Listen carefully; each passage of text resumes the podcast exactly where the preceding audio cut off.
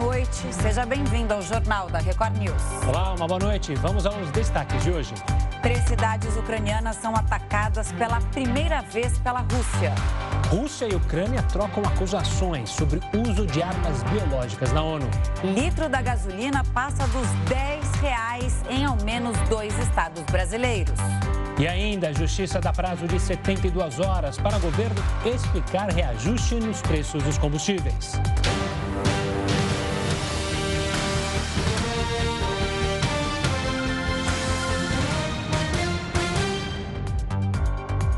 A Justiça Federal deu três dias para o governo federal dar explicações sobre o novo aumento no preço dos combustíveis.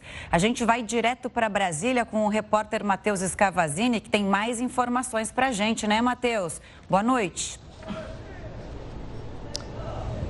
Boa noite, Camila, Gustavo. A juíza Flávia de Macedo Nolasco, do Distrito Federal, atendeu a um pedido do Conselho Nacional de, do Transporte de Cargas.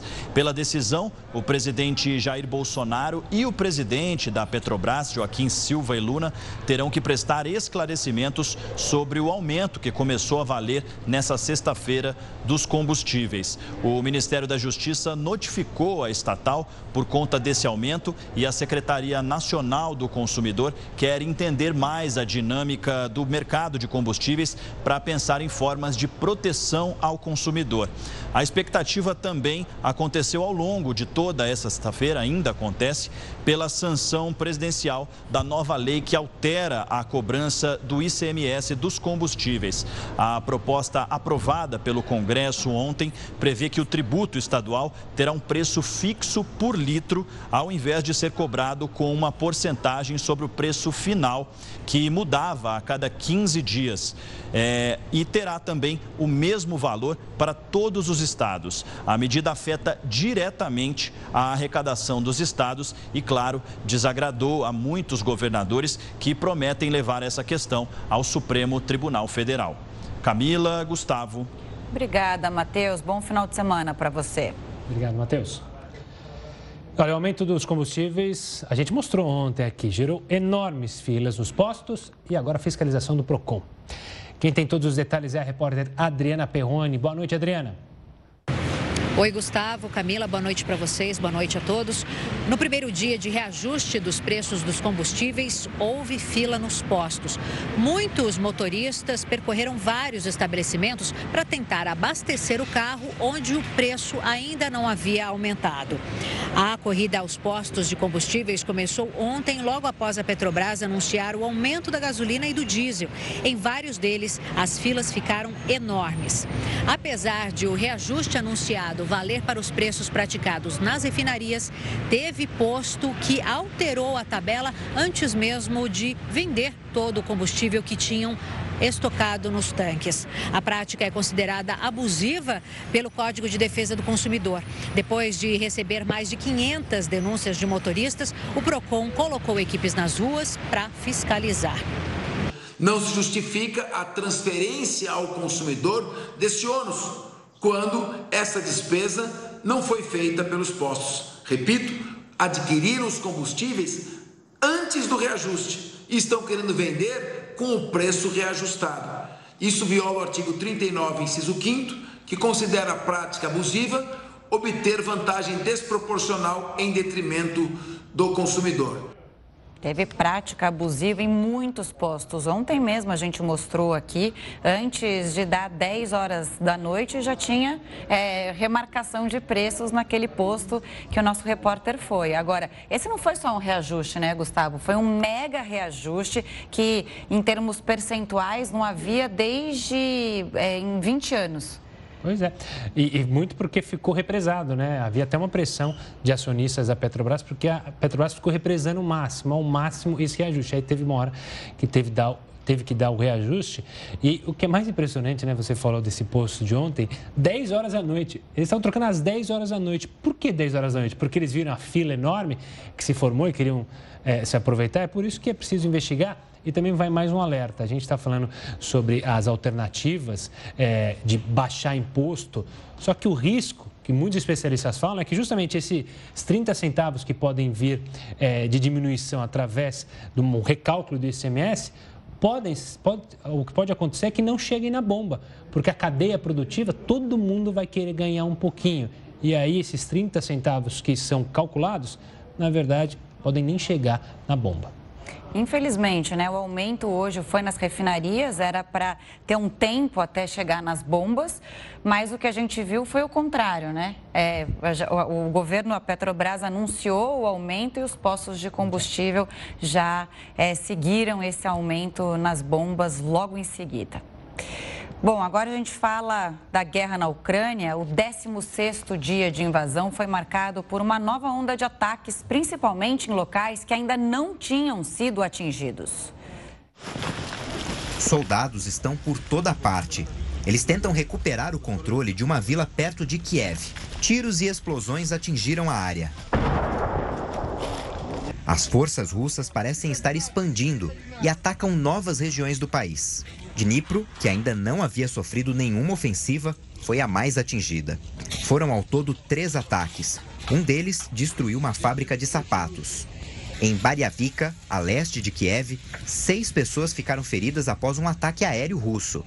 As forças da Rússia também bombardearam um instituto de pesquisa nuclear na segunda maior cidade da Ucrânia, Kharkiv.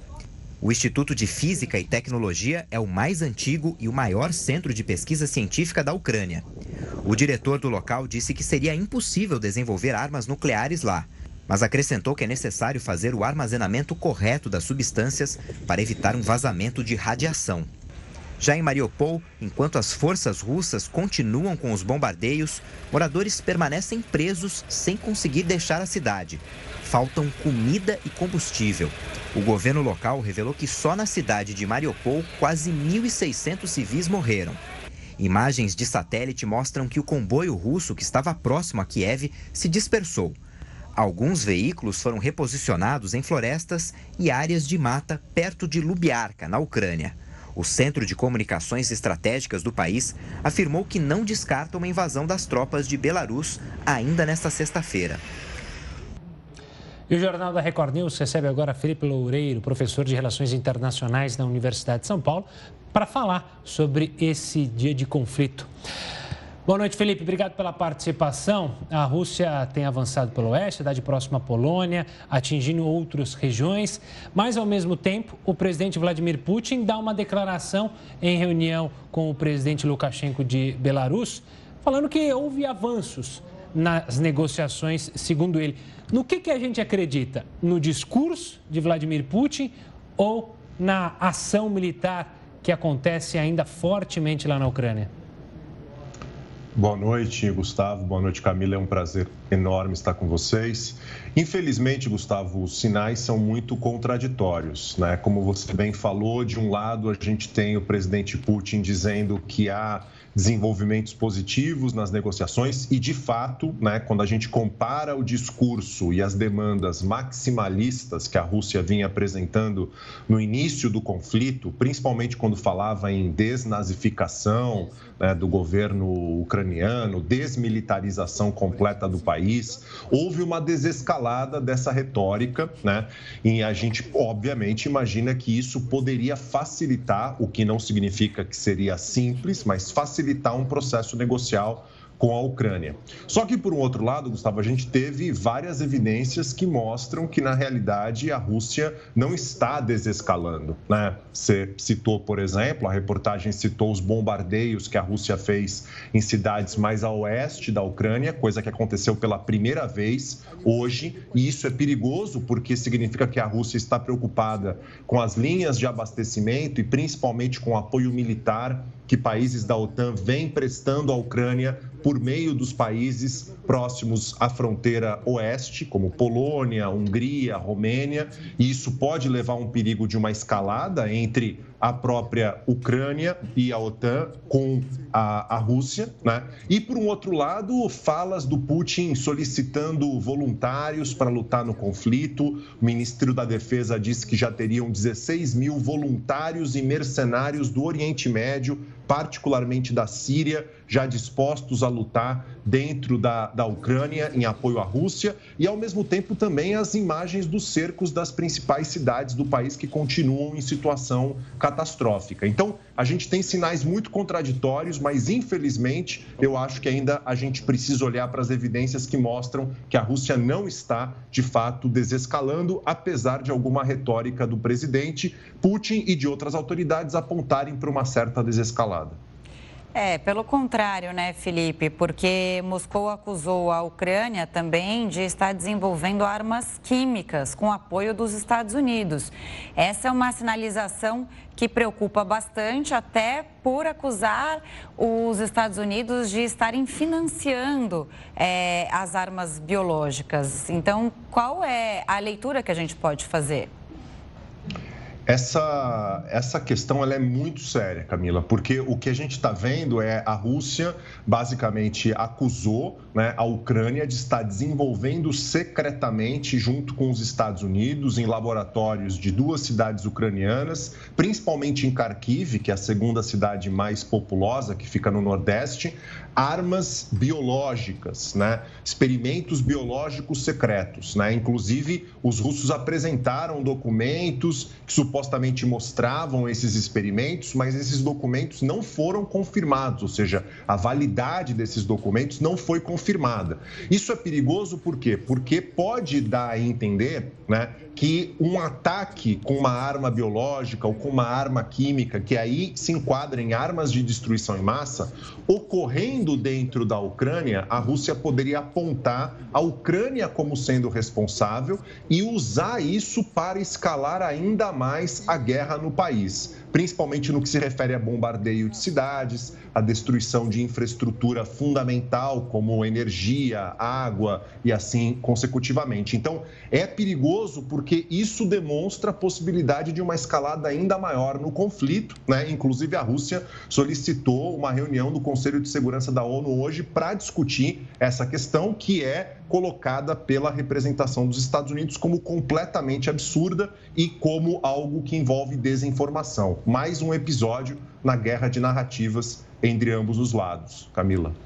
Felipe, a gente é, acompanhou algum tempo, algum, alguns dias, justamente uma participação até mais incisiva da China é, preocupada com o conflito. Se falava até, se aventava a possibilidade dela ser uma, é, uma mediadora para uma negociação. E muitos analistas diziam que era super positiva a participação dela por justamente não ser um país ligado ao Ocidente e que poderia, de fato, fazer essa negociação. O que acontece é que a China não toma também um partido mais firme, fica olhando ali meio que de longe, também dando sinais é, duplos, não uma empresa chinesa que poderia, por exemplo, repassar peças para aviões russos, não repassou, mas o presidente Xi Jinping sempre é, falou que a ligação entre Rússia e China é forte como uma pedra. O que, que acontece? Essa é uma questão fundamental. Eu já venho dizendo há tempos que a grande variável que poderia forçar a Rússia a recuar chama-se China, é Pequim. Mas, infelizmente, o que a China vem construindo, ela se diz numa posição neutra, né? mas o que muitos analistas argumentam, e que me parece uma, um argumento bastante razoável, é que essa neutralidade é uma neutralidade, na verdade, pró-Rússia. Né? Porque, por mais que a China argumente que defende a integridade territorial e a soberania dos países, o que significaria algo positivo para a Ucrânia, todas as ações da China, principalmente no cenário internacional e na Organização das Nações Unidas, são ações que acabam sendo lenientes né, e, portanto, favoráveis a Moscou, mesmo que não vote contrariamente a resoluções apresentadas pelo Ocidente, acaba abstendo-se. E, além da questão das abstenções nas resoluções na ONU, né, a gente tem autoridades chinesas fazendo críticas muito duras aos Estados Unidos a Europa, as sanções, né, dizendo que sanções não são formas de se resolver esse problema, esse conflito, não chama o que aconteceu de uma invasão russa, ainda não utiliza o termo invasão, né, e ao mesmo tempo bate na tecla de que a expansão da OTAN é a responsável fundamental pelo conflito que a gente está assistindo. O que está por trás disso, me parece, Gustavo? Há uma, uma crescente proximidade geopolítica entre China e, e Rússia. A Rússia se transformando potencialmente num futuro aí no médio prazo na grande fornecedora energética né, e alimentícia da China. Isso vai representar uma mudança nas placas tectônicas geopolíticas globais muito grande. Mas, por um outro lado, a China mantém essa narrativa de neutralidade pelo fato de que ter esse, essa divisão em dois grandes blocos, né, China e Rússia, contra Europa e Estados Unidos, não é algo que interessa a China, principalmente pelas ligações econômicas, financeiras, estratégicas que a China tem com o continente europeu. Então, ela tenta criar e andar no meio do, do caminho, mas no fundo é uma neutralidade que acaba favorecendo a própria Rússia. Felipe, tá, até porque na balança o que pesa é a economia, né? O que faz um líder popular é se a população está satisfeita com ele e vivendo bem. É, então, cada líder internamente está preocupado com a, a própria popularidade e o próprio país, claro. Agora, Queria voltar. A pergunta que todo mundo faz é a seguinte: quando vai acabar essa guerra? Essa resposta a gente não tem, mas usando o exemplo é, das armas de destruição em massa, que foi a desculpa para os Estados Unidos invadirem o Iraque lá atrás, aí é, houve a queda do Saddam Hussein, só que a guerra por si só durou mais de oito anos. Há possibilidade da gente ver isso acontecer? De repente, do Putin atingir ali a missão é, militar dele de derrubar o Zelensky, a gente tem a população armada ali, é, a própria a população ucraniana né, se armando, e, e aí fica difícil falar para a população parar de lutar e, no momento em que supostamente ou eventualmente a Rússia toma ali o poder do país. O que acontece, na verdade, se isso acontecer e qual a previsão que a gente pode fazer? Olha, essa é a grande pergunta e eu diria que a resposta para essa pergunta depende fundamentalmente né, dos objetivos políticos da Rússia e até que ponto a Rússia, e particularmente o Putin e o círculo mais próximo ao Putin, estão dispostos a caminhar. O Putin assumiu custos muito significativos para fazer essa invasão né, e, a meu ver, para que ele pare no meio do caminho, os custos para ele e para a Rússia, e para ele e para o seu círculo mais próximo, principalmente, têm que ser custos humanitários, pensando evidentemente nas tropas russas, no exército russo, e custos materiais, materiais para com que os russos sofrem na Ucrânia e, obviamente, o que ele está sofrendo dentro da Rússia, a economia russa, inclusive no que se refere a aumento de protestos no país. Então, os custos humanitários e materiais têm que ser proibitivos para que ele fique no meio do caminho. Se esses custos ficarem proibitivos, certamente a gente vai ver né, uma maior redução né, das demandas russas frente à Ucrânia. Caso esses custos fiquem minimamente administráveis, óbvio que para, quando a gente fala administrável aqui, administrável a partir da perspectiva do Putin e do círculo político dele no Kremlin. Se ficar administrável, ele vai para os seus objetivos máximos, que é, como você bem colocou, tirar o governo Zelensky do poder e instalar um governo pró-russo. O que não significa uma estabilidade na Ucrânia. Muito pelo contrário. Tendo em vista a resistência que a gente vê dos ucranianos hoje e a força do nacionalismo ucraniano, não é difícil imaginar, Camila, que a gente vai ter uma resistência muito grande a um governo pró-russo, que vai ser um governo certamente com pouquíssima ou quase nenhuma legitimidade popular. Gente vai ter uma resistência certamente muito importante contra esse governo e possível instabilidade por anos na Ucrânia e com consequentes praiamentos né, para o continente europeu. Então, as perspectivas elas não são muito boas, a não ser que os custos tornem-se proibitivos para o Putin e aí a gente tenha uma diminuição das demandas da Rússia no conflito, dos seus objetivos políticos, para tentar se construir um cessar-fogo e, evidentemente, né, a gente espera uma paz entre Ucrânia e Rússia. Felipe, eu queria mudar um pouco a rota da nossa conversa para falar da OTAN. Certa vez um diplomata britânico fez uma seguinte, resumiu a situação é, da OTAN com uma seguinte frase, dizendo que se a OTAN vai mal, os russos vêm e salvam. Se a gente olhar a história, a OTAN criada lá é, depois da Segunda Guerra Mundial e preocupada com a Guerra Fria, toda vez que havia uma invasão russa, mostrava a força da OTAN, ou reacendia a OTAN. Na invasão à Tchecoslováquia, na própria invasão é, ao Afeganistão. Agora a gente pode resumir que aconteceu exatamente isso. A OTAN passava por uma crise, principalmente com o presidente Donald Trump, que criticou demais os outros países membros. Aí vem a Rússia, que tentava é, acabar com a OTAN e, na verdade, deu mais força para ela. Sem dúvida alguma. Né? Eu acho que você pegou exemplos históricos que mostram muito bem isso.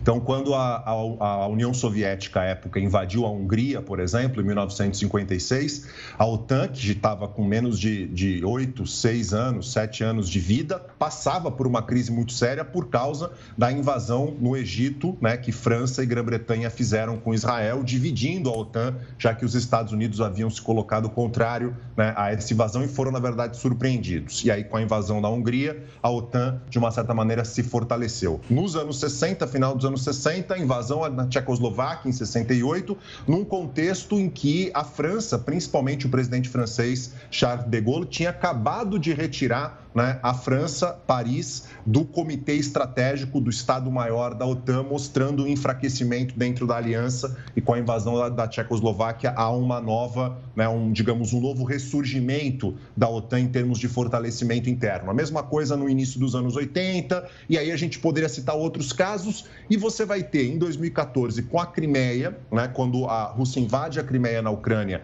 um, de uma certa maneira, um fortalecimento que não foi suficiente, vide o aparecimento do Donald Trump, né, e, a, e, a, contínua acusação contra os europeus de que os europeus investiriam pouco em segurança. Mesmo antes do Donald Trump, é importante lembrar, quando os Estados Unidos invadiram o Iraque contra o direito internacional, indo contra o Conselho de Segurança da ONU, houve uma divisão importante dentro da OTAN, porque França e Alemanha não foram junto com os Estados Unidos e Grã-Bretanha. Né? Então, havia essas divisões e agora o que a gente está enxergando é uma unidade muito forte, né? e essa unidade, evidentemente, em resposta à invasão que a Rússia faz à Ucrânia. E eu não diria apenas, Gustavo, uma unidade, mas a consequente utilização de equipamentos militares e tropas que vão ser posicionadas cada vez mais próximas à fronteira da Rússia, na parte mais oriental da OTAN, exatamente em resposta a essa invasão, né? O que é algo perigoso, porque toda vez quando você tem uma escalada de tensões em ambos os lados,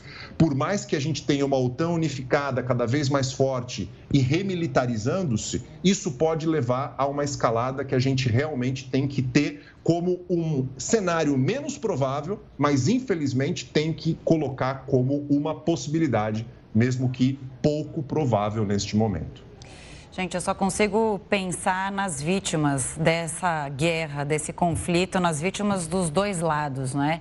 Pessoas que estão lá lutando neste momento, enquanto a gente está aqui fazendo essa avaliação, civis tentando deixar as cidades onde elas vivem, deixando a vida para trás, emprego, é, filho. É, é, é muito triste pensar nessa realidade atual do mundo, né? principalmente naquela região. Mas eu queria falar, Felipe, é, da estratégia da Rússia, né? que intensificou ali bombardeios agora mais para o oeste e também outras cidades que não haviam sido atacadas até agora.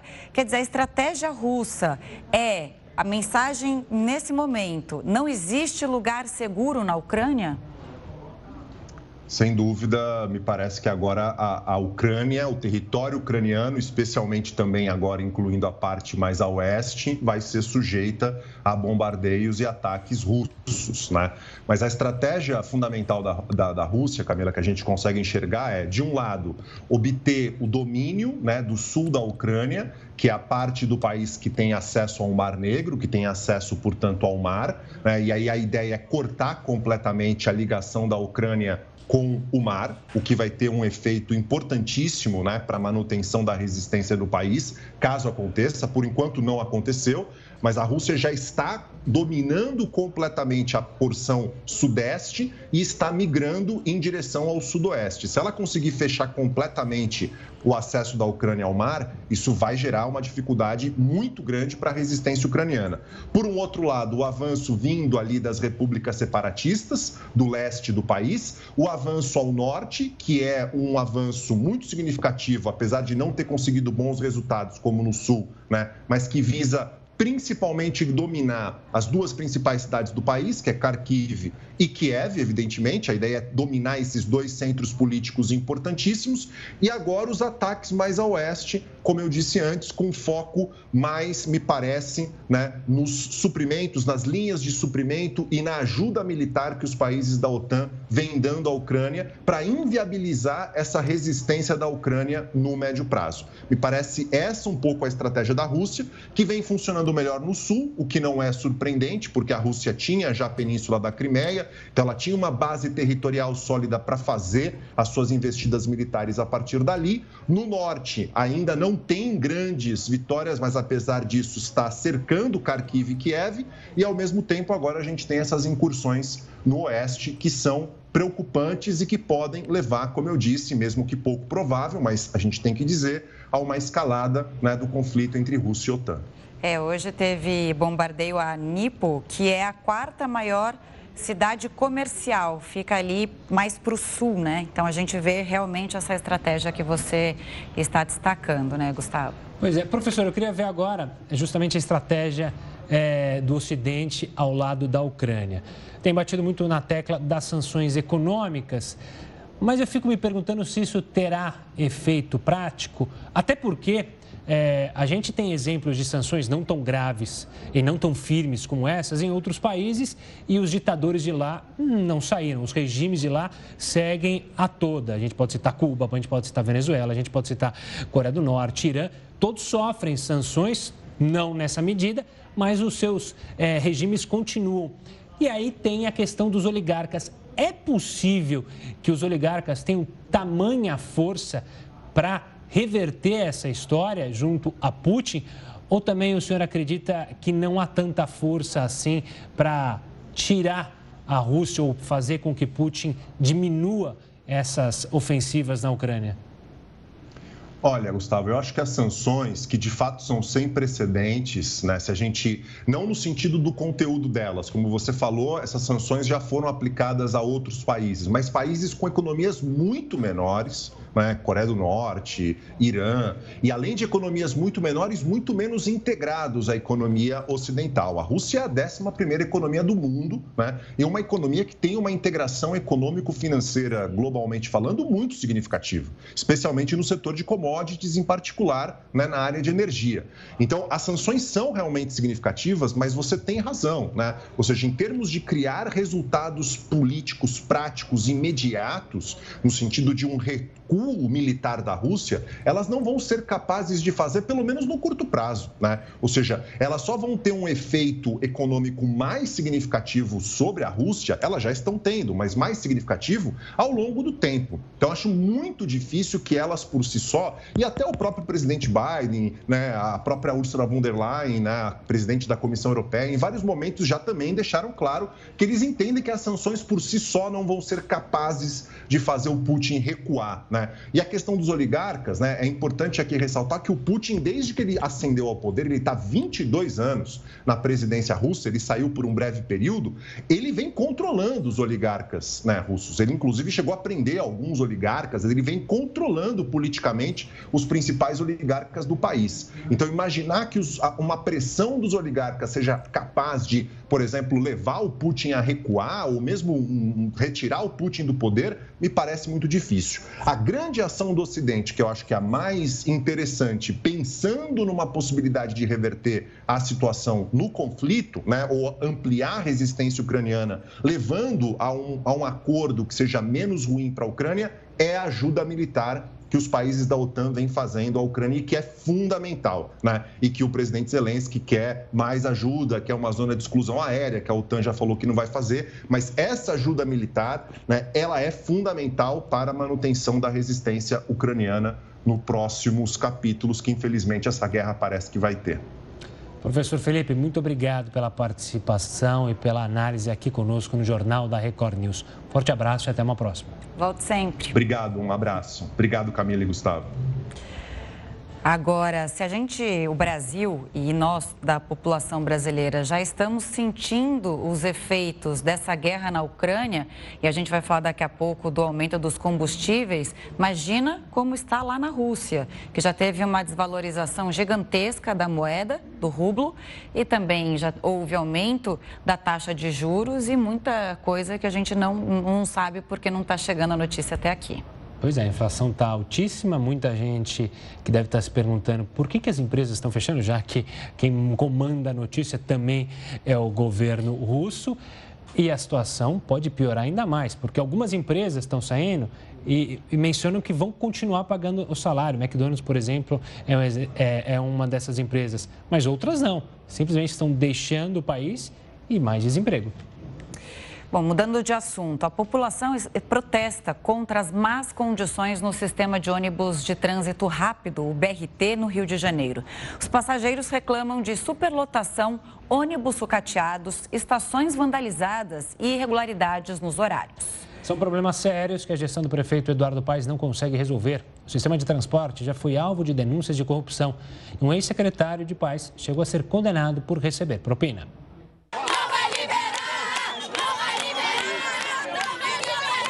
O fechou uma das principais vias da cidade e formou um grande congestionamento. Levantamos cedo, vamos é, é, é até o ponto do ônibus para poder ir para o nosso trabalho e não tem transporte.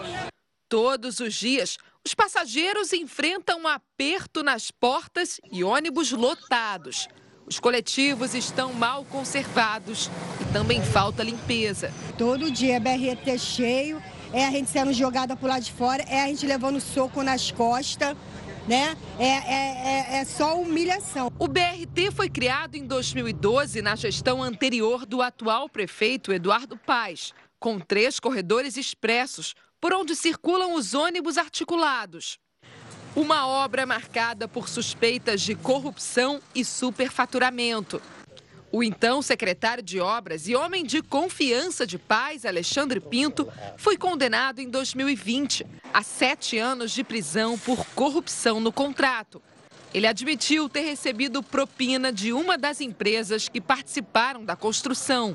Dois dos corredores de ônibus, chamados de Transbrasil e Transcarioca, custaram 2 bilhões e 200 milhões de reais aos cofres públicos. Segundo o Tribunal de Contas do município, a propina envolvida pode ser de 5 milhões de reais. Dez anos depois da inauguração, o sucateamento do sistema é visível. Estações foram destruídas e abandonadas. Ônibus quebram diariamente e são retirados das ruas para manutenção. A gente vem à noite, vem de tarde, as pessoas penduradas na porta. A gente só falta ser jogada para fora do ônibus. Se cair, se machucar, não tem ninguém para poder ressarcir a gente. Especialistas defendem que uma nova gestão e investimentos na qualidade do serviço, como ônibus novos e reparos na via, podem ajudar a minimizar o problema mas estão longe de ser uma solução definitiva. O BRT é um sistema de transporte considerado de média capacidade, o que não é suficiente para a demanda dessa região da cidade. Na prática, vai ser preciso começar do zero para atender às necessidades de transporte da população. A solução ideal mesmo seria acabar com tudo e construir uma linha de metrô mas isso, num curto ou médio prazo, é praticamente impossível por questões é, orçamentárias. Né? Talvez num longuíssimo prazo isto venha, isso venha a acontecer. O economista Rodrigo Betlin, que fez parte da equipe de Eduardo Paes, hoje critica a falta de gestão na atual administração. Olha, os problemas do BRT começam ainda no primeiro mandato do prefeito Eduardo Paes, em 2010 quando é feita a licitação e escolhidos os atuais operadores, esses que ele hoje encampa e reclama, bem como as obras que foram feitas pressas, obras de péssima qualidade. Fica até difícil hoje chamar o BRT de um transporte público. Depois que assumiu novamente a prefeitura em 2021, Eduardo Paz determinou uma intervenção e criou uma empresa para gerenciar o BRT. Mas nada mudou. Em fevereiro, houve greve de motoristas e o sistema chegou a parar. Para quem não tem alternativa, o jeito é esperar por dias melhores. É botar mais ônibus e melhorias para a gente. Promessa a gente tem muita. Melhora uns dois dias, depois volta tudo a mesma coisa. A Prefeitura do Rio de Janeiro informou que na próxima quarta-feira vai realizar a primeira licitação para a compra de 307 ônibus para renovar a frota do BRT. Os veículos chegarão em outubro. Outros 250 veículos serão entregues até 2023. A empresa que administra o BRT diz que está reforçando a equipe de manutenção dos ônibus. Já a defesa do ex-secretário de Obras do Rio, Alexandre Pinto, não retornou os contatos. Vamos chamar o Heroto para falar sobre esse assunto? Heroto, a única coisa que me vem à cabeça é o legado da Copa e da Olimpíada. É esse? Estamos sem áudio, Heroto. Heroto, Heroto acho que a gente está sem o áudio. Vamos recuperar o áudio? Às vezes Ele acontece. esquece, às vezes, né, de pôr o play. E acho que não, não é voltou você. também, não. Eu acho que a gente segue sem o áudio do Heroto.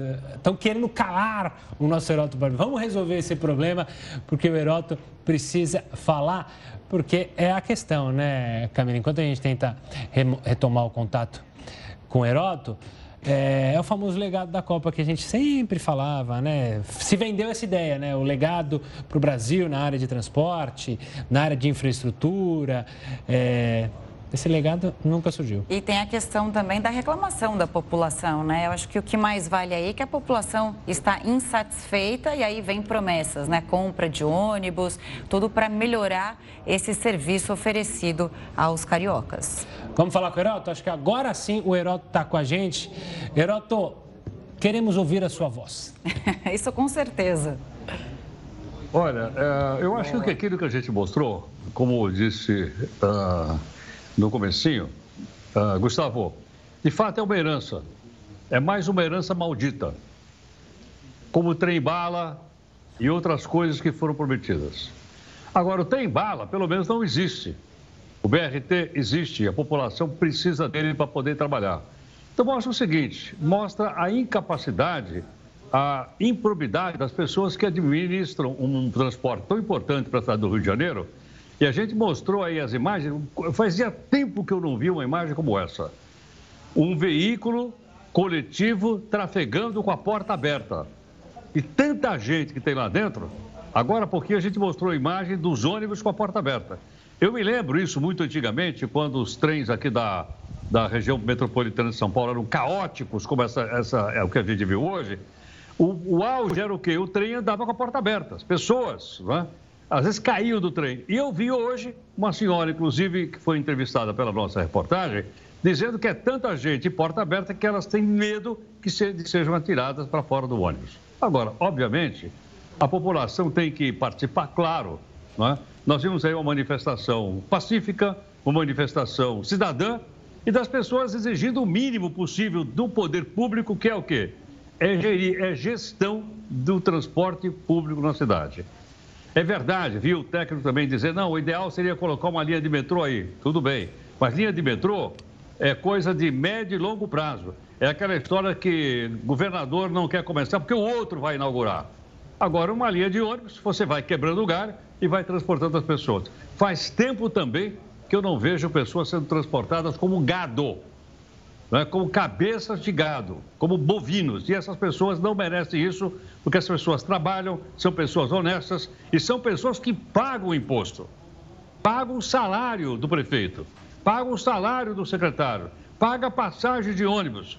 E, no entanto, as pessoas são tratadas dessa forma. Eu acho que a resposta é as pessoas resistirem sim, tá? chega de ficar com a cabeça baixada, vamos levantar a cabeça, não é? dentro de uma, de uma ação pacífica, de uma ação cidadã, e depois vem aí a eleição para a gente dar o troco nessa turma toda que não tem competência para gerir a segunda e mais importante cidade do nosso país. Tá certo, Heródoto. A gente volta a falar é, daqui a pouquinho com outros assuntos também. Até já. A inflação de fevereiro chegou ao maior nível para o mês em sete anos. O Jornal da Record News volta já já. Estamos de volta com o Jornal da Record News para falar dos combustíveis. No Rio de Janeiro, um poço chegou a burlar uma nota fiscal para conseguir lucrar. A repórter Adriana Oliveira tem todos os detalhes. Boa noite, Adriana.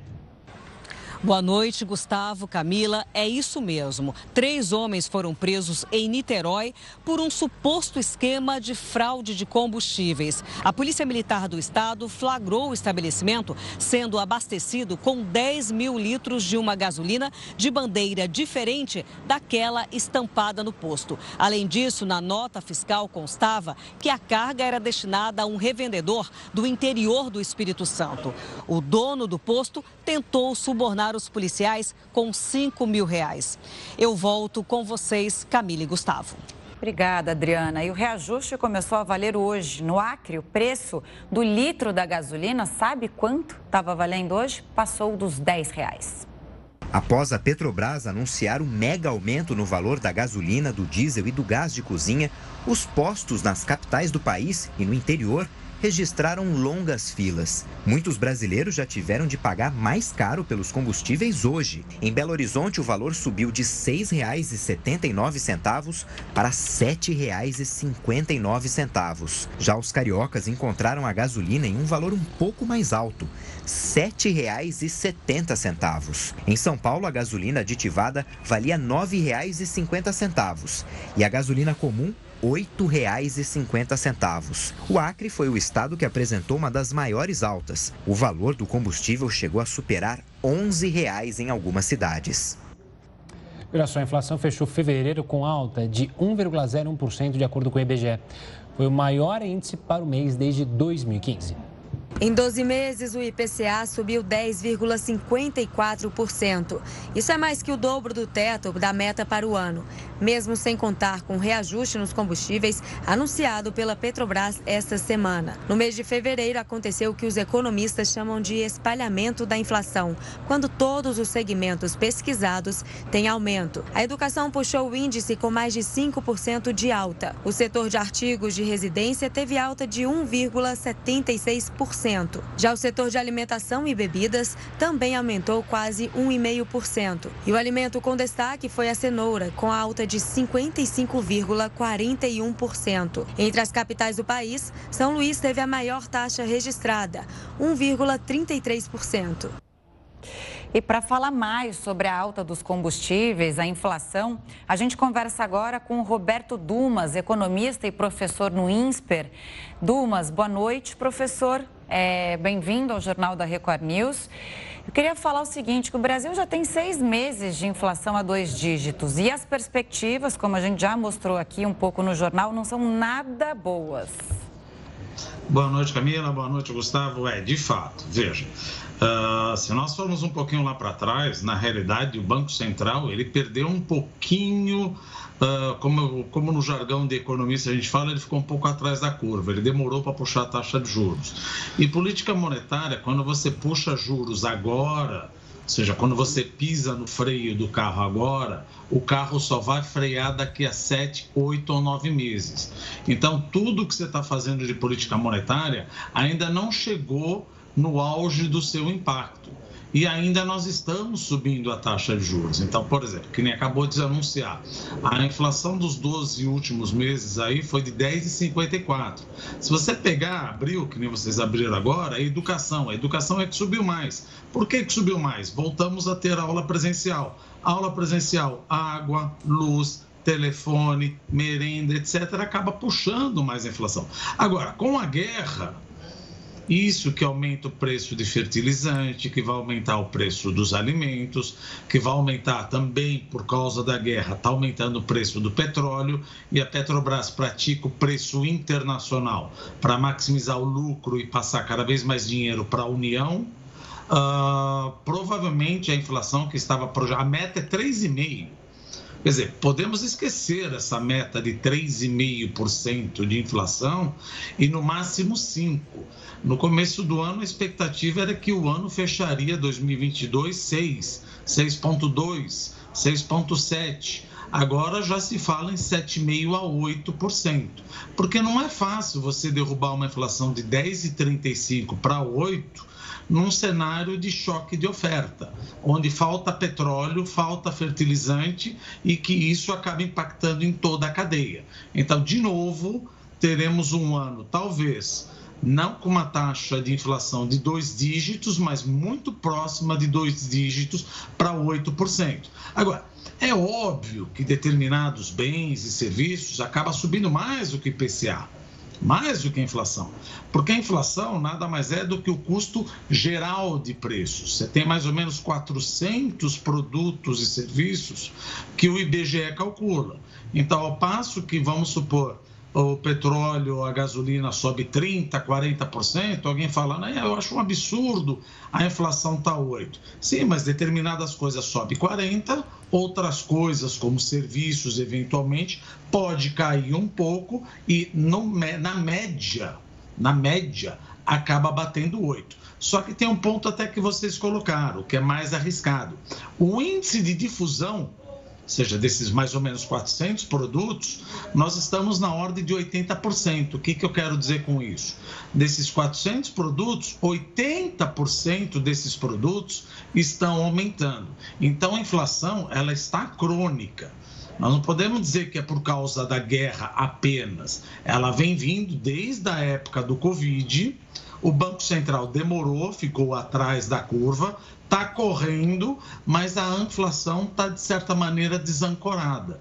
Cada semana que passa, a expectativa do, dos economistas, dos agentes econômicos, empresários, etc., está aumentando a expectativa da inflação. E quando você aumenta a expectativa da inflação, olha só que interessante, ou não, a profecia se autorrealiza.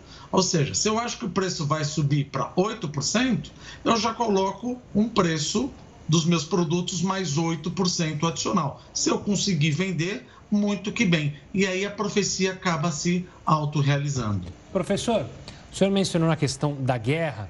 É, a gente pode ter dois cenários, obviamente, né? Uma guerra que termine num curto prazo, ou com acordo, ou seja lá como for, ou que se prorrogue por muito tempo. Nesses dois cenários, é possível imaginar que uma definição rápida poderia aliviar a situação não só no Brasil, como no mundo todo?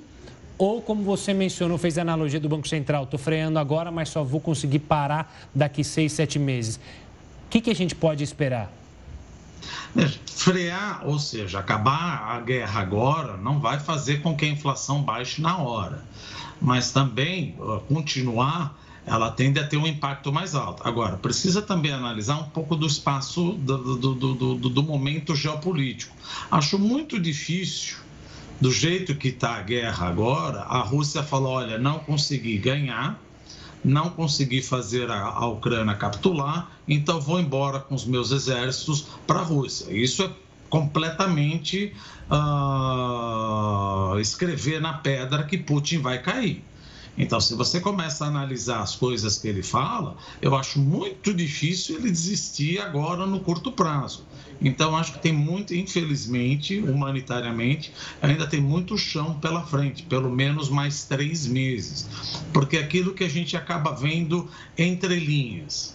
Se o cara consegue metralhar uma, a maior usina nuclear da Europa a quinta maior usina nuclear da Europa, ele não estava com interesse, aparentemente, a gente pode aqui especular, etc., ele não estava com interesse de apenas dominar o prédio administrativo, mas ele estava mostrando para o mundo o seguinte: olha, eu estou metralhando eu estou jogando bomba, metralhando, etc., com artilharia pesada, a maior usina do leste europeu, a maior usina, a maior usina nuclear da Europa.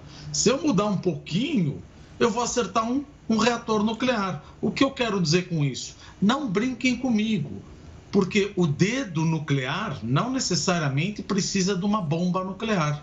É só eu derrubar ou explodir um reator nuclear desse que eu vou conseguir poluir todo o leste europeu. Nossa, mas isso vai afetar a Rússia. Ele está indo no tudo ou nada, ele não está muito preocupado. Ele, como dizia já Angela Merkel, ele é um líder que tem o pensamento, a cabeça no século, século XIX, czarista, expansionista, que quer conquistar territórios, no mundo do século XXI, onde não existe mais isso. Nós vivemos países, não são países. Países são cadeias de suprimento, ou seja, você pode enriquecer sem dominar territórios, como acontecia no Império Romano, como acontecia no Império Britânico, vou fazer colônias aqui, aqui, aqui. Então ele tem uma, uma cabeça czarista. Só que nós estamos no século XXI e parece que está difícil de tirar isso da cabeça dele. É aquilo também que nós já falamos. É necessário que o Ocidente sem esquecer, óbvio, ninguém está falando que ele não merece o castigo ou a justiça, mas é importante que o Ocidente comece a pensar que a gente precisa dar uma saída para o Putin, porque ele não vai desistir, ele está uma fera encurralada. E quanto mais você encurrala essa fera, mais ele vai indo para Kiev e mais ele começa a ficar atentado, ou melhor, impulsionado a tentar mexer com brincadeiras nucleares. Porque se a gente pensar armamento nuclear de longo alcance, quem tem mais são os Estados Unidos.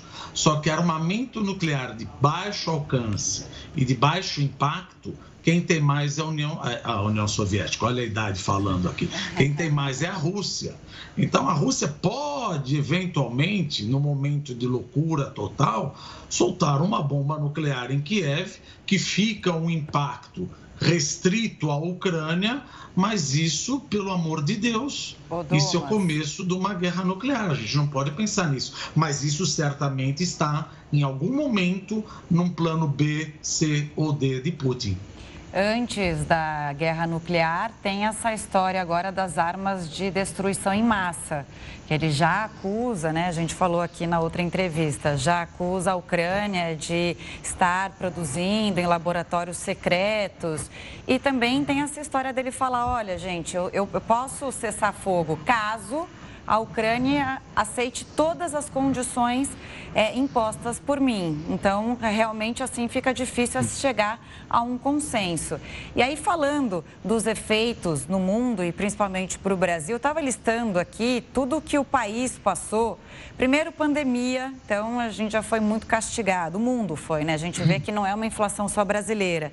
Aí, para o Brasil, escassez hídrica. A gente paga uma tarifa sem, sem precedente também na história do país. Né? A gente criou uma tarifa ali, a luz está caríssima.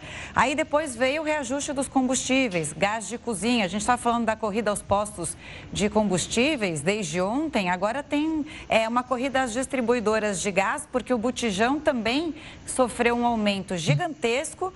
É, o, parece que o barril de 13 quilos pode chegar a 140 40 reais. Você imagina uma família de baixa renda para comprar, já estava difícil. Imagina 140 reais para um orçamento de um salário mínimo. Não faz sentido nenhum. Bom, e aí teve esse mega aumento agora do, do da gasolina, do diesel e também do gás de cozinha. Com esse cenário, é praticamente é, impossível pensar num controle da inflação e o que a gente vê, como você mesmo explicou, é a inflação disparando muito rapidamente, mas aí, para você tratar, né, que vem aqui, vem o remédio amargo, taxa de juros, política monetária, e aí é, o equilíbrio desse aumento de preços não é tão rápido quanto a disparada quando ela acontece. Não é, porque você fazer a política monetária não é, por exemplo, todo mundo sabe fazer política monetária. Política monetária, a questão é uma arte e o timing da coisa, o tempo da coisa. Inflação subiu, sobe juros. Inflação caiu, cai juros. Isso todo mundo sabe. Isso está uhum. no primeiro ano de qualquer curso de economia. Só que o objetivo do Banco Central é evitar que a inflação suba é evitar que a recessão ocorra. Então não adianta você puxar a taxa de juros, quer dizer, lógico, quando você está com um choque de oferta, mas a inflação já veio. O paciente já está doente, ou seja, era importante tentar antecipar. É difícil, óbvio, ninguém está falando que isso é fácil. Mas veja, nós estamos tendo já na época da pandemia, o choque de oferta estava claro. E ia continuar. Veio a Delta, veio o Omicron, etc. A taxa de juros começou a demorar. Agora nós estamos sendo afetados por um novo choque de oferta que, infelizmente, ou seja, a guerra, o Banco Central não consegue. Não dá para antecipar, olha, vai invadir. Havia vários sinais, etc., mas não dá. E isso, que nem você bem colocou, infelizmente, essa inflação de energia e alimentos impacta todo mundo uhum. mas impacta o mais pobre. Por quê? Porque a renda, a maior parte da renda do mais pobre vai para onde? Vai para gás de cozinha, vai para gás encanado e vai para alimento, que é o que está mais subindo do que os 10% da inflação dos 400 produtos. Não quer dizer que a classe A ou B não coma e não use gás, mas ela também come e usa gás mas acaba comprando bens e serviços que não está subindo tanto. Mas a classe mais baixa está consumindo bens e produtos que está subindo muito mais do que os 10%. E o problema é, quando você afeta o mais pobre, isso prejudica demais o consumo uh, da economia brasileira. E a economia brasileira ela é movimentada por consumo. Diferentemente, por exemplo, da Coreia do Sul e da China, que o motor que leva o crescimento desses países é exportação e investimento. O que faz o Brasil crescer? Consumo. Mas como é que eu vou crescer se eu estou tirando a renda do trabalhador via aumento de taxa de juros e via aumento inflacionário? Então aí você começa a perceber o que, que vai acontecer com a atividade econômica em 2022. Ou uma estagflação, um crescimento pífio, ou até mesmo uma possível recessão, uma queda no PIB para 2022. As expectativas estão mostrando que antes da guerra o PIB cresceria apenas 0,3. Vamos ver agora como ficam as expectativas pós-guerra e com essa inflação batendo quase 7,5%, 8% e a taxa de juros eventualmente batendo 13%. Tá certo, então a gente ouviu o Roberto Dumas, economista. Obrigada pelas explicações, pela presença aqui no Jornal da Record News. Volte sempre. Ótima noite. Obrigado, Dumas. Notícias não tão boas, né? Não, Mas infelizmente. tchau, tchau. Até a Obrigado. próxima. O aumento do diesel levou caminhoneiros a fecharem uma das principais rodovias da Bahia. A pista só começou a ser liberada agora à noite. Caminhões formaram filas dos dois lados da BR-116, rodovia que dá acesso à cidade de Feira de Santana. A Bahia cobra uma média de R$ 6,79 pelo litro do diesel. Os motoristas reclamam que os valores estão mais altos do que em outros estados. Isso desde que a refinaria, refinaria de Mataripe foi privatizada. A empresa diz que segue o mercado internacional e que a guerra na Ucrânia fez o preço do barril do petróleo disparar. A pandemia da Covid-19 completou dois anos hoje. O Jornal da Record News volta já já. Há exatos dois anos, a Organização Mundial da Saúde decretou a pandemia da Covid-19. Desde então, o mundo mudou numa rápida velocidade, desde a maneira como trabalhamos até as formas de prevenção da doença. Em 11 de março de 2020, a Organização Mundial da Saúde decretou a pandemia da Covid-19. O anúncio foi feito por Tedros Adhanom, diretor-geral da OMS. A OMS está avaliando o surto o tempo todo. Estamos profundamente preocupados com os níveis alarmantes de propagação e pela inação alarmante. Fizemos então a avaliação de que a Covid-19 pode ser caracterizada como uma pandemia. A doença causou oficialmente mais de 6 milhões de mortes no mundo. Mas estudos apontam que o número pode ser muito maior.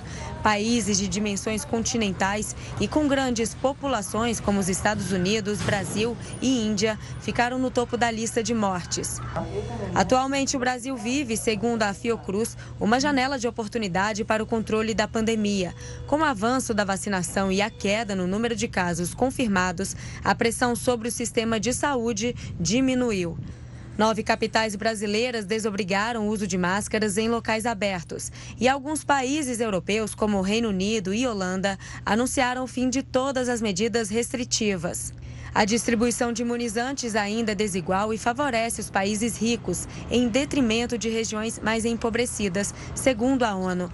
Nesta semana, o diretor-geral da OMS declarou que a pandemia ainda está longe de acabar. Os Estados Unidos responderam às acusações da Rússia sobre o suposto financiamento americano às armas biológicas na Ucrânia. Os americanos acusaram a Rússia de usar a reunião emergencial do Conselho de Segurança da ONU para espalhar notícias falsas sobre a guerra na Ucrânia. A embaixadora dos Estados Unidos, Linda Thomas Greenfield, afirmou que as alegações de financiamento de armas biológicas podem ser um pretexto para os russos usarem este tipo de armamento na Ucrânia. Temos sérias preocupações de que a Rússia possa estar planejando usar agentes químicos ou biológicos contra o povo ucraniano. A intenção por trás dessas mentiras parece clara e é profundamente preocupante. A resposta da representante veio em uma reunião emergencial convocada pela Rússia.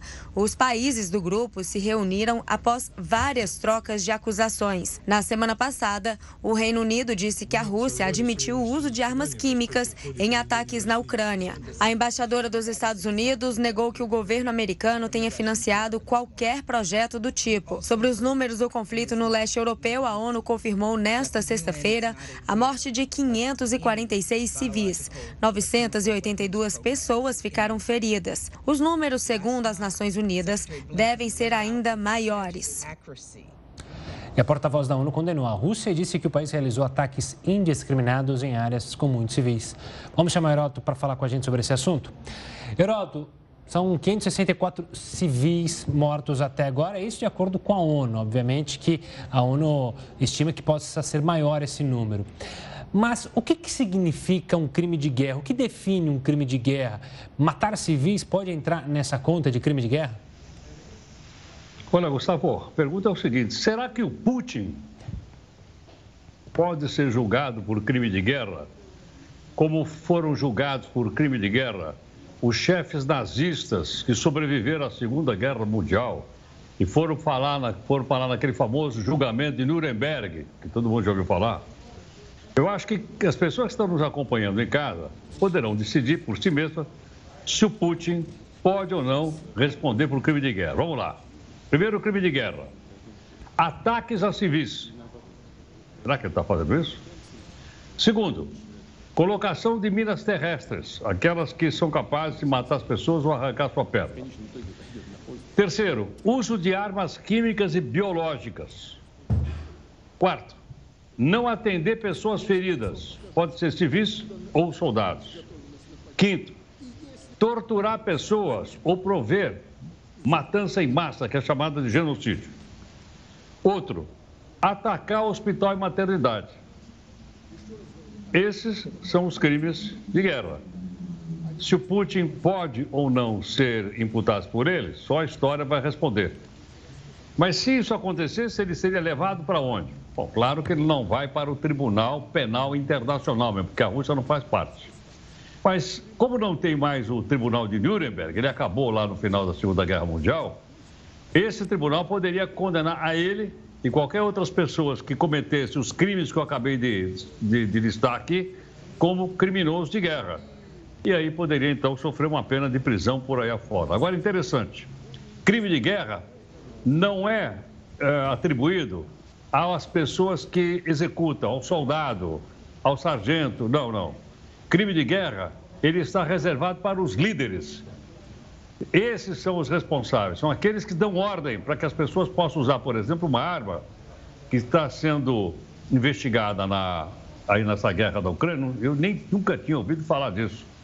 É uma arma chamada termobárica. Eu nunca ouvi falar nisso, não sustento. Agora, o que significa isso? É uma bomba e quando explode, ela liquida com oxigênio da região onde ela atingiu e as pessoas morrem por falta de oxigênio. Nunca tinha falado nisso. Olha onde vai a tecnologia militar para poder matar tantas pessoas. Portanto, esses casos, todos que nós estamos relatando, esperamos que a guerra acabe logo, sem dúvida alguma, mas durante muito tempo ainda nós vamos ouvir falar disso e vamos ouvir falar do Tribunal Internacional Penal. Vamos ver se alguém vai ser levado para lá. Heródoto, eu não me conformo, né? Investir em tecnologia para matar. É, chega a deixar a gente triste mesmo, né? Quando você relata ali todos os crimes de guerra, É, o Putin já cometeu vários, inclusive pelo que anda, anda pelas imagens que a gente está vendo, né? Parece me lembrou um pouco a quando a gente elenca uma lista de impeachment, a pessoa pode ser é, ou não julgada por aquilo que supostamente ele, comente, ele cometeu, né, em relação ao, ao político, um chefe de executivo. Agora, no caso desses é, julgamentos de crime de guerra, é, é comum que a pessoa saia já condenada? Não, a pessoa tem direito a um, a um julgamento. Ela tem, tem o promotor, tem o advogado de defesa e tudo mais. O problema é você levar o cara lá. Você teria que ter autorização do país para prender e levar para lá. E, logicamente, esse, os países não concordam com isso, alguns não, nem fazem parte do tribunal. A Rússia não faz, Estados Unidos também não faz. Se você quiser pegar um americano e levar para lá, eles não, eles não permitem, por aí afora. Então, tem uma coisa como essa. Agora, sabe o que chama atenção? Vocês lembram da, da princesa Diana, não lembram? Sim. O mundo inteiro lembra da princesa Diana. Uhum. Você lembra que ela fez uma cruzada pelo mundo para tentar retirar as minas terrestres que sobraram das guerras. Sim. Ela foi para tudo quanto é lugar, foi na África, foi em Angola. Por quê? Porque os exércitos colocam essas minas terrestres e depois eles esquecem onde elas foram colocadas. Aí uma pessoa qualquer, um civil qualquer, um cidadão qualquer pisa numa mina dessa, morre ou perde a perna. Por isso é que ela é capturada hoje também como crime de guerra e poderia ser, portanto, condenada no tribunal, se é que um líder desse pode ser levado para lá. Esta é a grande questão. Na época, a Lady Di, ela virou embaixadora da ONU para esses assuntos. Um trabalho muito bonito que ela resolveu fazer pela representatividade que ela tinha, não só para o povo né, da, da britânico, mas para o mundo inteiro. Ela foi uma das mulheres mais famosas, ainda é, né, do mundo. Foi um trabalho humanitário extraordinário. Eu me lembro, por exemplo, no caso de Angola. Foi uma vez dar um curso em Angola e uma van tinha passado por uma estrada e você só pode passar pela estrada no trilho. E o motorista saiu do trilho e tinha a tal da mina terrestre. Ela explodiu, matou 17 pessoas dentro da van. Tristeza. E a guerra já tinha acabado. Só para você ter uma ideia de como é. Quer dizer, o matar sem saber por quê e nem contra quem. Pois é. Tá bom, Heroto, a gente ainda volta a se falar nessa edição. Ainda não sextou para você. Continua conosco. tá bom, é uma honra. Obrigado. Até já, hein? Os Estados Unidos anunciaram sanções contra o diamante e a vodka russos. O Jornal da Record News volta já já com essa e outras notícias. Estamos de volta para falar que os Estados Unidos anunciaram novas sanções contra a Rússia. O presidente Joe Biden anunciou nesta sexta-feira que proibirá as importações de frutos do mar, álcool e diamantes russos. Além disso, a Casa Branca, junto à União Europeia e o G7, reduzirá o status comercial de Moscou. O rebaixamento permitiria aos Estados Unidos e aliados aumentar tarifas sobre produtos importados da Rússia, isolando ainda mais o país. And as I said, Vamos atingir Putin com mais força, porque os Estados Unidos e nossos aliados e parceiros mais próximos estão agindo em sintonia. A totalidade de nossas sanções e controle de exportações está esmagando a economia russa. As medidas se somam a um conjunto de sanções impostas ao Kremlin em retaliação à invasão da Ucrânia. Países ocidentais já congelaram ativos do Banco Central Russo, limitaram exportações e puniram oligarcas do país que apoiam o governo de Putin. As ações levaram à queda de 76% do valor do rublo em relação ao dólar no último mês e provocaram uma inflação que pode dificultar o prolongamento da guerra. No mesmo discurso, Biden afirmou que os países ocidentais garantirão que Kiev tenha armas para se defender contra as tropas russas. Mas ele ressaltou que a OTAN não se envolverá diretamente no conflito que assola o território ucraniano. Não vamos travar uma guerra contra a Rússia na Ucrânia. O confronto direto entre a OTAN e a Rússia é a Terceira Guerra Mundial, algo que devemos nos esforçar para evitar. Mas já sabemos que uma guerra de Putin contra a Ucrânia nunca será uma vitória. Bom, e a Kamala Harris já disse que os Estados Unidos estão prontos para defender cada território da OTAN. Voltamos então com Heródoto Barbeiro. Heródoto, conta pra gente qual é o papel da vice-presidente na política americana e nessa crise. Camila, eu acho que foi uma grande revelação. Eu vi os discursos que ela fez essa semana. Ela esteve na Polônia e esteve na Romênia. Essa mulher tem a liderança que o Biden não tem. Ela fala com uma tal convicção e tem um domínio daquilo que ela fala de uma maneira extraordinária. Essa mulher quebrou vários paradigmas nos Estados Unidos, com vários cargos que nunca tinham tido uma mulher e ainda mais uma mulher negra. O pai dela é da Jamaica, a mãe dela é da Índia. E ela é considerada negra nos Estados Unidos. Pois é, essa mulher é a primeira mulher no cargo de vice-presidente dos Estados Unidos desde a fundação da República Americana.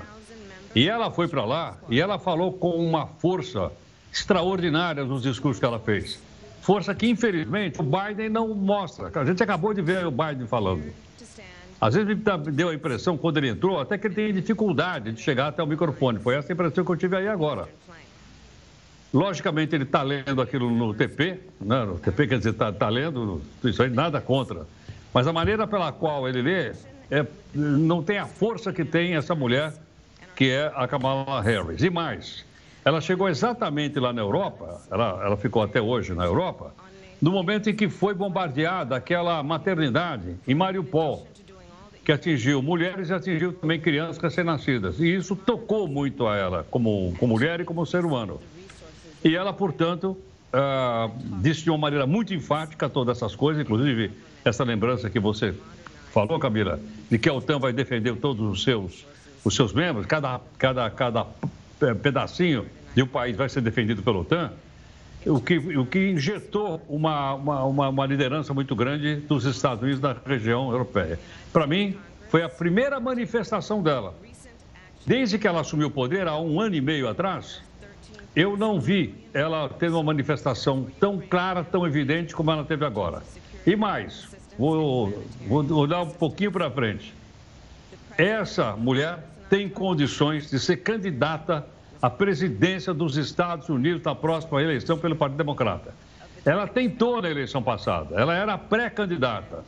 Aí, no meio da, da corrida eleitoral, ela achou que não teria chance e ela então desistiu. Mas depois o Partido Democrata escolheu uh, várias mulheres e ela foi a preferida e ela, e ela ganhou a eleição juntamente com o Biden para presidente dos Estados Unidos. Então é possível que essa liderança que ela está demonstrando, é? a facilidade com que ela tem de expor suas ideias, é provável que no, na próxima eleição, ao invés de Biden, a gente tenha a Kamala Harris como candidata do Partido Democrata à presidência dos Estados Unidos. Heródoto, eu e o Gustavo, a gente sempre tem essa discussão quando a gente fala da política dos Estados Unidos. Esse é o nosso papo ali quando a gente vai tomar uma água, depois do jornal, antes. Vira e mexe, a gente cai nesse assunto. Eu concordo plenamente com você, acho que ela tem até dificuldade dentro da administração do Biden para fazer o trabalho, assim como é a relação de vice e presidente aqui no Brasil. Ali não é diferente também esse modelo, né?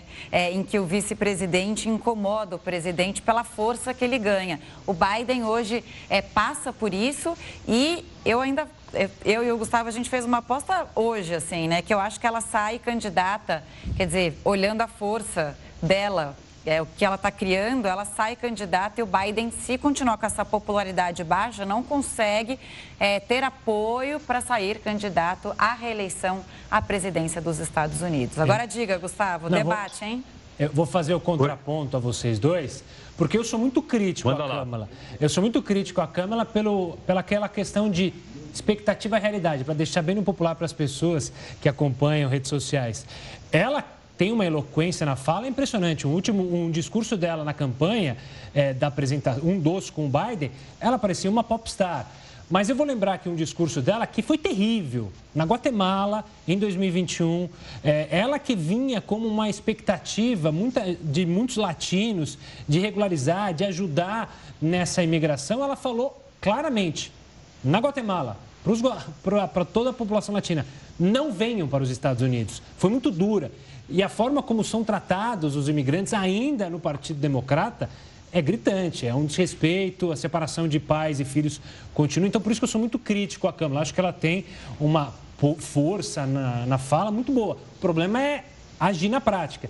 E a minha questão que, que a, é, a Camila falava sobre essa aposta, não é nem que ela não saia candidata. O problema é que vai depender como o Partido Democrata chega nas eleições. É bom lembrar que tem um gigante popular do outro lado, que se chama Donald Trump, que vai saber explorar muito bem numa possível campanha é, os problemas é, dos democratas e é bom lembrar que também tem eleição no meio do ano, né, no, da, que, do, que ano que vem, se não me engano, que as eleições midterms, que têm muita força também para prejudicar possivelmente uma reeleição do Biden, ou seja, uma eleição da Câmara. Eu acho ela potente pela representatividade que o Heródoto trouxe. Ela foi, olha só, a primeira mulher procuradora-geral da Califórnia e foi a primeira senadora e vice-presidente de origem indiana e afro-americana. Exatamente. Agora, tem um pequeno detalhe também, que é o seguinte. Ah, o, o, Gustavo lembrou um fato real. Isso realmente aconteceu, o Gustavo apurou, e é isso mesmo. Mas o que eu quero dizer é o seguinte: é, nos Estados Unidos, quando o presidente viaja, ele não passa o cargo para o vice. Aqui no Brasil, não sei por que razão, o presidente vai aqui em Assunção, no Paraguai, que é aqui do lado, e ele passa o cargo para o vice. O que, é que o vice faz? Nada. O que, é que o vice fala? Nada. Nos Estados Unidos é diferente. O vice não assume, enquanto o presidente está vivo, não assume. Não há razão para assumir. Com a comunicação que tem no mundo hoje, não há razão para o vice assumir. Agora, tem que ser dividido com ele algumas coisas importantes do país. E é o que está acontecendo agora. O, o Biden está dividido com ela, essa participação dos Estados Unidos na crise da Ucrânia, e ela, é, na minha avaliação pessoal, saiu muito bem durante essa semana visitando a Polônia e também a Romênia. E é bom lembrar também que lá nos Estados Unidos a Câmara é a presidente do Senado, ela é o voto de Minerva, né? Que é uma outra atribuição que se dá ao vice, que aqui no Brasil, como disseram muitas vezes em cartas, em uma carta, né? Num, aqui o vice é muito decorativo, né? É, se sente decorativo, então, é, obviamente que essa coisa do que você falou, mencionou, do presidente, do vice despachar enquanto o presidente está viajando, faz o menor sentido. Hoje em dia, com a internet, o presidente pode despachar da onde for. Foi brilhante, né? É que todo mundo quer sentar na cadeira lá, pois, certo ou não? Tem sentido. E tirar foto e mandar lá para a mamãe, para a vovó, para os amiguinhos, certo? Olha eu aqui na cadeira do homem, ó. o Heródoto, agora você pode despachar é, de qualquer lugar, qualquer coisa, liga aqui pra gente de celular, de vídeo, que é sexta-feira. Sextou para você, ótimo final de semana, beijo grande. Tchau, tchau, Heródoto. Bom descanso. Tem amanhã cedo aqui. Amanhã cedo estarei aqui. Seguimos essa cobertura então maravilhosa. Então vou te assistir. um beijo tchau, grande. Tchau, tchau, tchau. Olha, muitos ucranianos não abandonaram os pets ao deixarem o país. O Jornal da Record News volta em apenas 30 segundos. Enquanto a guerra opõe Kiev e Moscou, judeus com ascendência ucraniana e russa relatam que pela primeira vez se sentem pressionados a tomar partido entre um país e outro. Em Israel, cidadãos judeus ou não judeus que vieram da Rússia e da Ucrânia são irmãos. Mas hoje esses dois países estão em guerra e isso torna tudo diferente.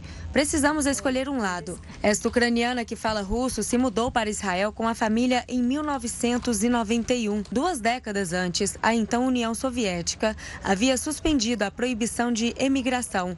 Dezenas de milhares de pessoas partiram de países do bloco para uma nova vida na região do Oriente Médio, alguns motivados por questões religiosas, outros para escapar da discriminação. CEO de uma ONG pelos direitos dos israelenses de língua russa russa, Rif acredita que a guerra na Ucrânia provocará um grande fluxo de refugiados em direção a Israel. Temos que estar preparados e aprender com os erros cometidos nos anos 90. E é isso que estamos fazendo agora. Estamos coletando dinheiro para fazer parte do processo, para fazer de Israel um lar para esses imigrantes. Fundado após o Holocausto, Israel se tornou um refúgio para os judeus que fogem da guerra e da perseguição em todo o mundo. Este outro morador do país, nascido na Ucrânia, concorda que o governo israelense precisa se organizar para receber os deslocados da guerra, mesmo que por pouco tempo. Infelizmente, haverá milhões de refugiados. Temos que participar junto com o mundo todo para ajudá-los, mas não podemos ser o país que vai aceitar todos esses milhões. Israel é uma das poucas nações que tem boa relação com a Rússia e a Ucrânia.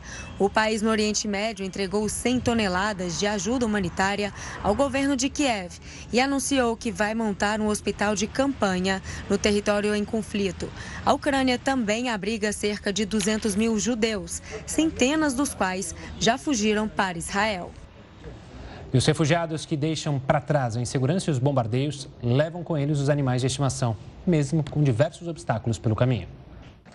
Apesar de toda a diversidade e perigos para atravessar a fronteira, os refugiados da Ucrânia não deixaram os pets para trás. Na travessia foi possível ver cachorros, gatos e até tartaruga. A maioria dos refugiados alegam a mesma coisa, que não podem viver sem eles. Catarina não aceitou deixar os membros de estimação da família.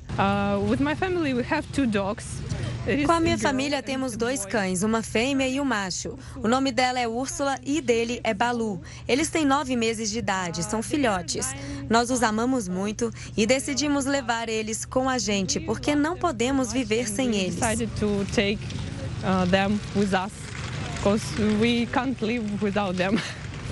Tatiana também decidiu não abandonar os animais. Agarrou o gatinho Simon e a tartaruga Xerep para atravessar a fronteira, juntos.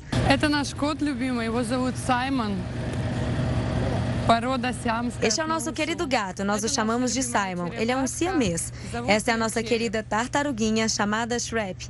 Não podíamos deixá-los para trás, então vieram com a gente. Também temos cães, mas eles ficaram em casa com o vô.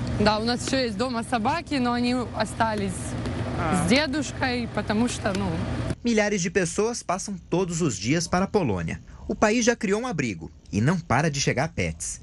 Os bichos de estimação estão ajudando os refugiados a lidar com a dor de abandonar o país natal por causa da invasão russa. Mais de 2 milhões e meio de ucranianos já fugiram do país, enquanto 2 milhões de pessoas foram deslocadas para outras cidades da Ucrânia. Bom, o Jornal da Record News fica por aqui. Muito obrigada pela companhia. Amanhã eu encontro vocês no Jornal da Record. Estarei de plantão. Amanhã eu estou de folga, mas domingo eu estou aqui na Record News nessa cobertura especial. Você continua agora com o News às 10 com a Risa Castro. Uma ótima noite. Tchau, tchau.